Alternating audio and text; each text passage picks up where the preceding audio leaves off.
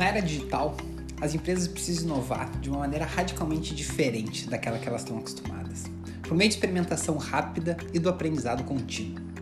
Em vez de se concentrar no produto acabado, a abordagem ágil foca a identificação do problema certo e então no desenvolvimento, teste e aprendizado. A ideia é concentrar no desenvolvimento e repetição reiterada de protótipos de viabilidade mínima, antes, durante e até depois do lançamento. Em todas as fases, pressupostos são testados e decisões são tomadas com base na validação pelos clientes ou pelos usuários e nas respostas que o mercado dá. Esses testes rápidos permitem que a empresa verifique se a premissa de uma eventual solução de base tecnológica, por exemplo, pode funcionar no mundo real. Aqui, o desafio da inovação é resolver o problema certo, e os fracassos são fontes precursoras e baratas de aprendizado. A experimentação ela pode ser definida como um processo absolutamente iterativo, ou seja, um processo repetitivo de aprendizado do que funciona e daquilo que não funciona. O objetivo de um experimento de negócios é, na verdade, não um produto ou uma solução em si, mas o aprendizado que, sem dúvida nenhuma, levará às soluções certas. Ao experimentar, você não tenta não errar, mas testar tantas ideias promissoras quanto possível, com rapidez e baixo custo, para identificar aquelas que efetivamente serão eficazes. É uma inovação baseada em ideação e experimentação para o aprendizado contínuo. Mas afinal de contas, o que é esse protótipo que serve justamente para fazer essas experimentações? Protótipo é o modelo inicial de um projeto, que pode ser utilizado tanto para POC, para prova de conceito, ou até mesmo o MVP, que vai ser lançado no mercado. Durante a fase de testes, os protótipos são utilizados justamente para aumentar as chances de sucesso do projeto. E eles devem oferecer aos usuários estímulos suficientes para respostas e feedbacks. Apesar de ser trabalhado com baixíssimo custo, o protótipo precisa manter a função de solução para a qual foi criado e entregar valor ao cliente, além, obviamente, de ser simples e funcional. Deve ser desenvolvido só o suficiente para o usuário aprender, para a pessoa que está fazendo aprender, mas deve parecer real para o usuário que está testando. O ponto mais importante é se esse protótipo efetivamente entrega valor ou não. O protótipo não pode ser um produto pronto e acabado, mas deve materializar para o usuário a proposta de valor. É simplesmente a construção da casca aquilo que o usuário efetivamente vai ver para poder dar o seu feedback. Sendo bem sucedido, a esse protótipo seguirão outras iterações. E à medida que essas iterações progridem, os sucessivos projetos devem evoluir em fidelidade, um esboço, um modelo, um produto funcional e também funcionalidade, passando de parcial para total.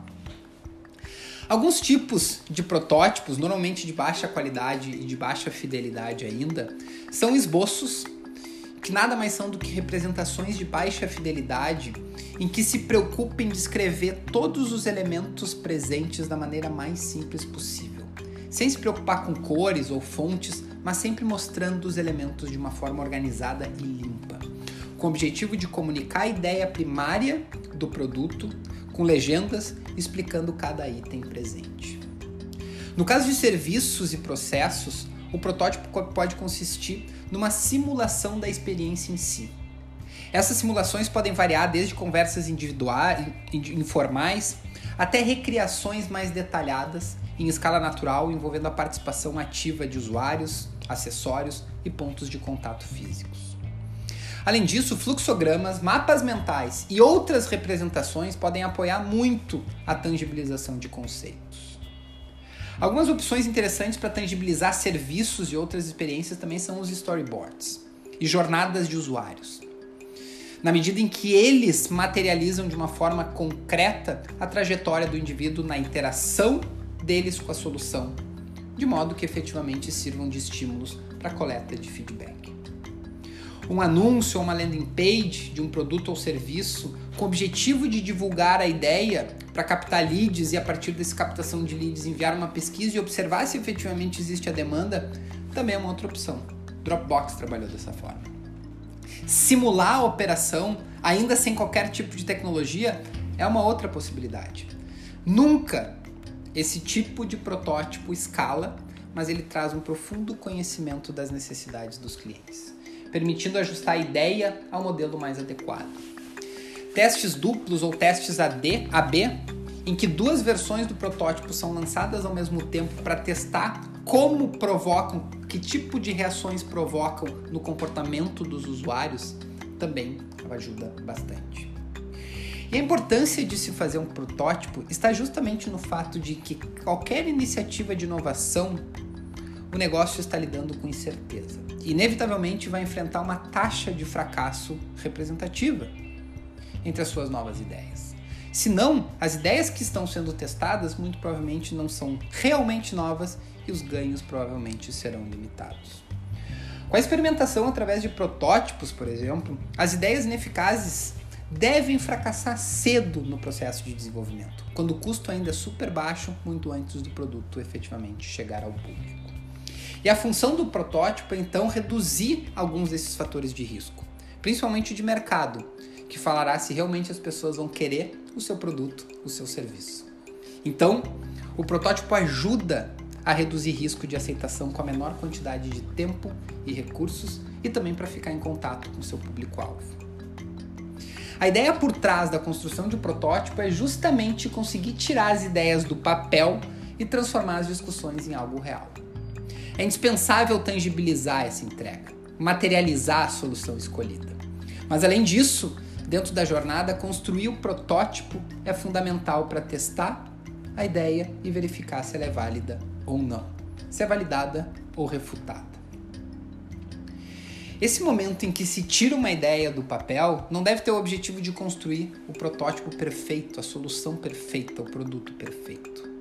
Não devemos nos apegar nesse momento ao protótipo que será construído durante esse, essa etapa de prototipagem. O intuito dessa jornada é validar uma ideia, uma parte de um todo. Não necessariamente ele se tornará a versão final do produto, muito pelo contrário. Ainda nem sabemos se a ideia vai ser validada ou não. Não é hora também de assumir que o protótipo vai ser validado ou que ele vai ser efetivamente refutado. O momento de validação é um momento posterior da prototipagem, após os testes com os usuários. Aqui, na prototipação, devemos evitar tirar qualquer tipo de conclusão a respeito de validação ou não daquilo que está sendo construído e focar exclusivamente no seu desenvolvimento. Como a solução do Squad vai ajudar o usuário ele automatiza algum processo, ele te otimiza tempo, reduz custo, entrega uma experiência melhor em algum processo. Essas são provocações importantes ao longo da sua construção. Essas são algumas palavras que a gente gostaria de compartilhar com vocês quando a gente está falando sobre protótipo. E se ficou alguma dúvida em relação a esses conceitos, por favor, aprofunde conhecimentos a respeito, seja de forma independente ou trocando ideia com a gente. Teste e evolua sempre. Isso vale para a vida também. Um grande abraço.